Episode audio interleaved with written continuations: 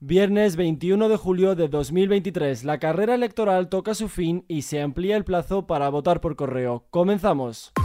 ISFM Noticias Sánchez pone el broche final a una campaña electoral diferente. El candidato a la reelección y líder del PSOE, Pedro Sánchez, finaliza hoy viernes en un acto en Getafe la batalla por los votos en una lucha distinta. Primero priorizó las apariciones en los medios de comunicación y los nuevos formatos como el podcast y ha terminado por apostar por los clásicos mítines del partido. Además, el líder de los socialistas augura la victoria el próximo 23 de julio, porque según dice, el PP llega absolutamente desfondado y nosotros en la remontada. Así lo ha dicho el presidente del gobierno en el acto más multitudinario de los socialistas en esta campaña. Según el candidato a la reelección, Feijó perdió estrepitosamente el debate y sin abrir la boca, porque según dice, callado ya dijo con toda su falta de respeto a los ciudadanos. Esta victoria nos va a saber estupendamente. Estupendamente. Porque va a ser una victoria del futuro frente al pasado del avance frente al retroceso, de la verdad frente a la mentira. Vamos a ganar las elecciones porque el Partido Popular llega absolutamente desfondado y nosotros en la remontada. Así que el próximo 23 de julio, todos y todas a votar socialista en Lugo, en Galicia y en toda España. Por otro lado, Ayuso acusa a Sánchez de usar las instituciones para tergiversar un resultado que ya está sentenciado. Andrea Hondo. Así lo ha afirmado durante un acto en el Puente del Rey en Madrid junto con el alcalde de la capital, José Luis Martínez Almeida, y el candidato del Partido Popular, Alberto Núñez Fijo.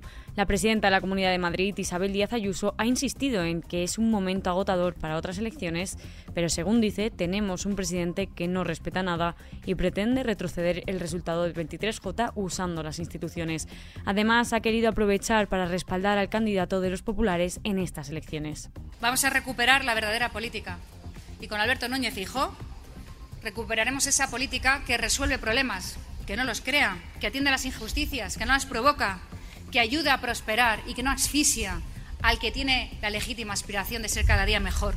La que respeta a todos, la que no señala a nadie, la de la verdad y la de la libertad, para que cuando te pregunten ¿Libertad para qué? Libertad para vivir. Por su parte, Santiago Abascal garantiza que ni antes ni después del 23J Vox se convertirá en invisible en Murcia. Estas han sido las palabras del líder de Vox en la celebración de un mitin en Murcia, donde aún no se ha alcanzado un acuerdo entre su formación y el Partido Popular.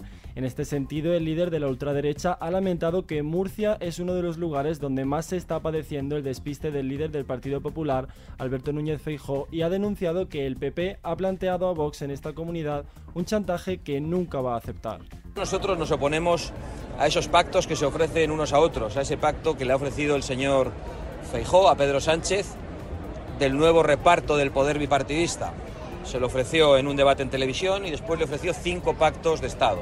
Creemos que esa propuesta ante un gobierno que ha hecho tanto daño solo obedece a un gigantesco despiste y creemos que precisamente aquí en Murcia es uno de los lugares de España donde más está padeciendo el despiste del señor Feijóo y buenas noticias para todos aquellos que aún no han llevado su voto de este domingo a correos. Se amplía el plazo hasta las 2 del mediodía. La Junta Electoral Central ha ampliado el plazo para poder depositar el voto por correo en las oficinas postales hasta las 14 horas de este viernes. Esta medida extraordinaria llega debido a una gran mayoría de electores que aún no han podido recoger su documentación electoral de cara al domingo. Y en clave internacional, Estados Unidos despliega más recursos en Oriente Medio, una decisión que llega de la provocada por la tensión de los recientes intentos de Irán por apoderarse de los barcos comerciales que se encuentran en el área de operaciones del Comando Central estadounidense. Se ha ordenado así el despliegue de un grupo anfibio con una unidad expedicionaria de marines. Y en Latinoamérica, Gustavo Petro asegura que Colombia ha derrotado la inflación. El presidente colombiano insiste en que los últimos indicadores mensuales demuestran que su gobierno ha logrado vencer, como decíamos, a la inflación. Estos datos muestran que el aumento de los precios en este país se contuvo y actualmente se mantiene a la baja. Es hora de echar un vistazo al mapa del tiempo. Este viernes se esperan cielo poco nubosos y una bajada de las temperaturas en casi todo el país. No obstante, en puntos del sureste y en Baleares se registrarán temperaturas notablemente altas. En la zona de los Pirineos se esperan tormentas y lluvias ocasionales en otros puntos del norte peninsular. Por otro lado, la ola de calor sigue pasando factura. La temperatura del agua del mar en España registra valores máximos sin precedentes en 83 años, alcanzando así los 24,6 grados en zonas costeras. Según la EMET, esta temperatura supone 2,2 grados grados por encima de lo normal en esta época del año, pero según afirman los expertos, todavía hay recorrido para que el mar se siga calentando. Y nos despedimos al ritmo de Britney Spears.